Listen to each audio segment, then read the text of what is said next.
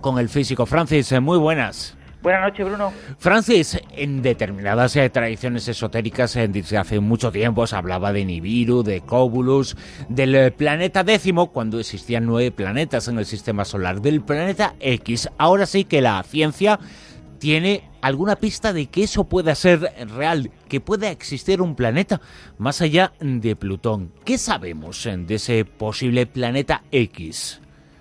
Bien, todavía es demasiado pronto para echar las campanas al vuelo. Aún no sabemos si este llamado planeta X, que sería el noveno planeta del sistema solar, existe o no existe. Eh, puede pasar lo mismo que pasó con Vulcano, el hipotético planeta propuesto en 1859 por el matemático y astrónomo francés Urbain Le Verrier para explicar la órbita anómala del planeta Mercurio, que acabó siendo explicada esta anomalía por la teoría de la relatividad de Einstein. De hecho, el hipotético planeta X, que sería el noveno planeta del sistema solar, ha sido predicho muchas veces mediante cálculos matemáticos y simulaciones por ordenador, siendo hasta ahora imposible encontrarlo donde se ha predicho con anterioridad eh, dónde podía estar. En esta ocasión, gran parte del eco mediático que eh, se ha tenido estas últimas semanas ha sido porque el astrónomo Michael Brown, del Instituto Técnico de California, el Caltech, en Estados Unidos, que es muy famoso por haber descubierto el planeta enano Eris, que obligó a degradar a Plutón a la categoría de planeta enano, pues él ha sido coautor, junto con un colega, Konstantin Batygin, en la revista The Astronomical Journal, de una nueva propuesta para explicar una anomalía que se ha observado en la órbita de seis cuerpos transneptunianos. Los seis cuerpos tienen su perihelio, el punto más cercano al Sol, alrededor de unas 80 unidades astronómicas, una unidad astronómica es la distancia entre la Tierra y el Sol, en una región bastante próxima entre sí. De hecho, los seis han sido descubiertos en los últimos 15 años cuando se encontraban cerca de su perihelio. Para explicar esta anomalía, Brown y Batygin proponen que existe un hipotético planeta eh, mayor que la Tierra, en unas 10 veces eh, en cuanto a la masa terrestre como su masa, hay que recordar, por ejemplo, que Neptuno tiene 15 masas terrestres y que está situado muy lejos en el sistema solar. Su punto más cercano al Sol estaría a unas 200 unidades astronómicas y su afelio, el punto más lejano, entre 600 y 1200 unidades astronómicas. Según los cálculos teóricos, su órbita sería muy eh, eh, alargada y tardaría muchísimo tiempo en dar una vuelta alrededor del Sol, entre 10.000 y 20.000 años. Observar este planeta con los mayores telescopios disponibles en la actualidad va a ser muy difícil, porque hay que explorar una región enorme del cielo. Pero sin embargo es una búsqueda que si se realiza de manera extensiva podría permitirnos confirmar o refutar su existencia en unos cinco años. Y además eh, hay una serie de anomalías que se están eh, detectando que en los últimos años han sido todavía más eh, evidentes y que le ha hecho a estos científicos predecir la existencia de este planeta. Sí, cuando se descubrió el planeta enano Setna, que fue descubierto en el año 2003, y más tarde, cuando se descubrió el planeta enano 2012 VP113, que tiene un nombre un poco raro, que se descubrió en el año 2014, se observó que sus órbitas son bastante extrañas. Son órbitas muy elípticas, con una alta excentricidad. Setna, por ejemplo, se acerca al Sol unas 76 unidades astronómicas, mientras que su punto más lejano al Sol, su afelio, está a 937 unidades astronómicas. 2012 eh, VP113 tiene un perihelio también cercano a las 80 unidades astronómicas con un afelio a 450 unidades astronómicas. Estos planetas que están tan lejos de los planetas gigantes del sistema solar, por ejemplo Neptuno está a 30 unidades astronómicas, eh, es muy difícil explicar por qué tienen una órbita tan excéntrica. Además, el perihelio de ambos cuerpos coincide aproximadamente en la misma región del espacio y están sus órbitas inclinadas unos 30 grados respecto a la eclíptica, la órbita de la Tierra y de los demás planetas del sistema solar. Eh, estos cuerpos cruzan la eclíptica en la misma dirección, de norte a sur. Son muchas coincidencias que podrían ser eso, solamente coincidencias, pero que nos hacen pensar que podría haber una explicación detrás de estas coincidencias. Cuando se descubrió el planeta 2012 VP113 por eh, Trujillo y por Shepard, eh, que lo publicaron en la revista Nature, ellos observaron esta anomalía y propusieron la posible existencia de un noveno planeta en el sistema solar con una masa de unas cinco veces la masa de la Tierra. Sin embargo, propusieron, estudiaron la posibilidad de que su órbita fuera muy circular, más allá de Neptuno, a unas 250 unidades astronómicas, y vieron en sus simulaciones por ordenador que no podía existir este planeta. Brown y Batygin ahora ahora en enero, han tratado de descartar esta hipótesis y han estudiado la posibilidad de que la órbita, en lugar de circular, fuera muy elíptica.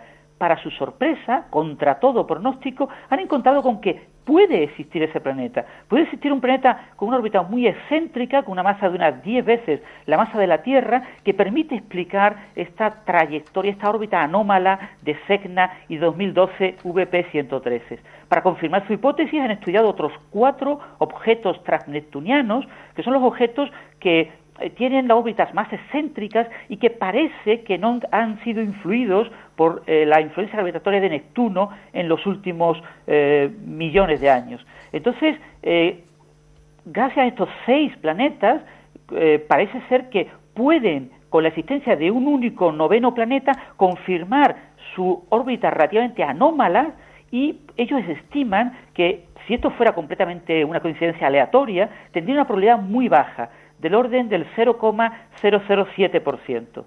Si existe realmente este planeta con unas 10 veces la masa de la Tierra, eh, realmente podría empujar la órbita de estos otros planetas eh, para que tuvieran una órbita muy parecida, como haría un padre cuando columpia a un a un niño en un columpio. Eh, básicamente es un fenómeno que se llama resonancia. Este tipo de resonancia ocurre muchas veces. Por ejemplo, eh, Neptuno tiene resonancias orbitales con Plutón y otros cuerpos del cinturón de Kuiper que se llaman plutinos.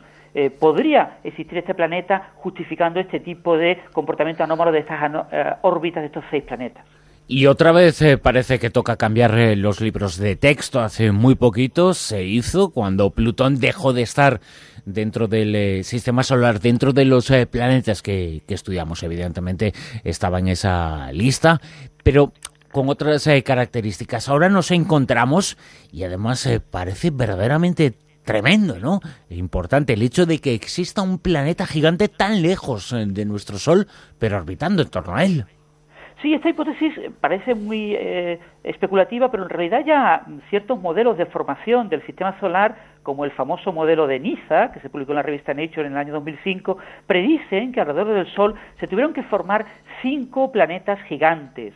Y uno de los cuales, como no observamos solamente cuatro, uno de los cuales tuvo que ser expulsado a las afueras del sistema solar. Este planeta, que han predicho ahora Brown y Batygin, podría ser ese quinto planeta, aunque el modelo de NISA predice que tiene que ser un planeta con una masa muy parecida a Neptuno, es decir, unas 15 masas terrestres, cuando eh, los nuevos resultados teóricos apuntan a un planeta de unas 10 masas eh, terrestres. En el modelo de NISA y en otros modelos de formación del sistema solar se produce lo que se llama un fenómeno denominado migración planetaria. Los grandes planetas gigantes gaseosos se forman cerca del Sol y por interacción gravitatoria se van alejando, van migrando y van obteniendo la posición que tienen actualmente. Este proceso eh, permite explicar la aparición, por ejemplo, de la hipotética nube de Oort, donde se encuentran los cometas de ciclo largo, o el cinturón de Kuiper con los objetos transnewtonianos eh, más allá de la órbita de Plutón. Eh, sin embargo, por supuesto, no todos los astrónomos están de acuerdo con que la predicción del modelo de NISA de que existe un quinto eh, planeta gigante es completamente correcta. Eh, de hecho, los cálculos de Brown y Batygin tienen bastante incertidumbre sobre las propiedades de este nuevo cuerpo, de este nuevo planeta, y podría tener una masa incluso no solo de 10 masas terrestres, podría ser una masa incluso menor, con lo que los parámetros orbitales serían muy diferentes. La búsqueda de este objeto va a ser muy difícil, pero ya está siendo emprendida la carrera entre varios grandes telescopios eh, terrestres para tratar de encontrar a este eh, noveno planeta cuyo descubrimiento podría ser realmente revolucionario. Eso sí, la NASA y varios eh, científicos adscritos a la NASA han pedido prudencia, han llamado al escepticismo, porque hay otras hipótesis que pueden explicar esas anomalías. Sí, hasta ahora la mayoría de los estudios que habían estudiado esa anomalía en la órbita de estos dos cuerpos, SECNA y 2012 VP-113, estos dos planetas enanos, eh, eh, eran, están propuestas diferentes hipótesis. La hipótesis de Brown y Batygin es una de ellas, que tiene la ventaja de que ha sido aplicada a otros cuatro cuerpos transneptunianos, cuando otras hipótesis previas, que se publicaron eh, hace pocos años, pues no tenían en cuenta estos otros cuatro cuerpos. En cualquier caso, hay que tener en cuenta eso, que existen otras hipótesis y que realmente eh, encontrar este nuevo eh, planeta va a ser muy difícil, porque hay que explorar una región enorme del cielo, entre 2.000 y 4.000 grados cuadrados, el Sol o la Luna llena subtienden en el cielo, visto desde la Tierra, del orden de medio grado cuadrado.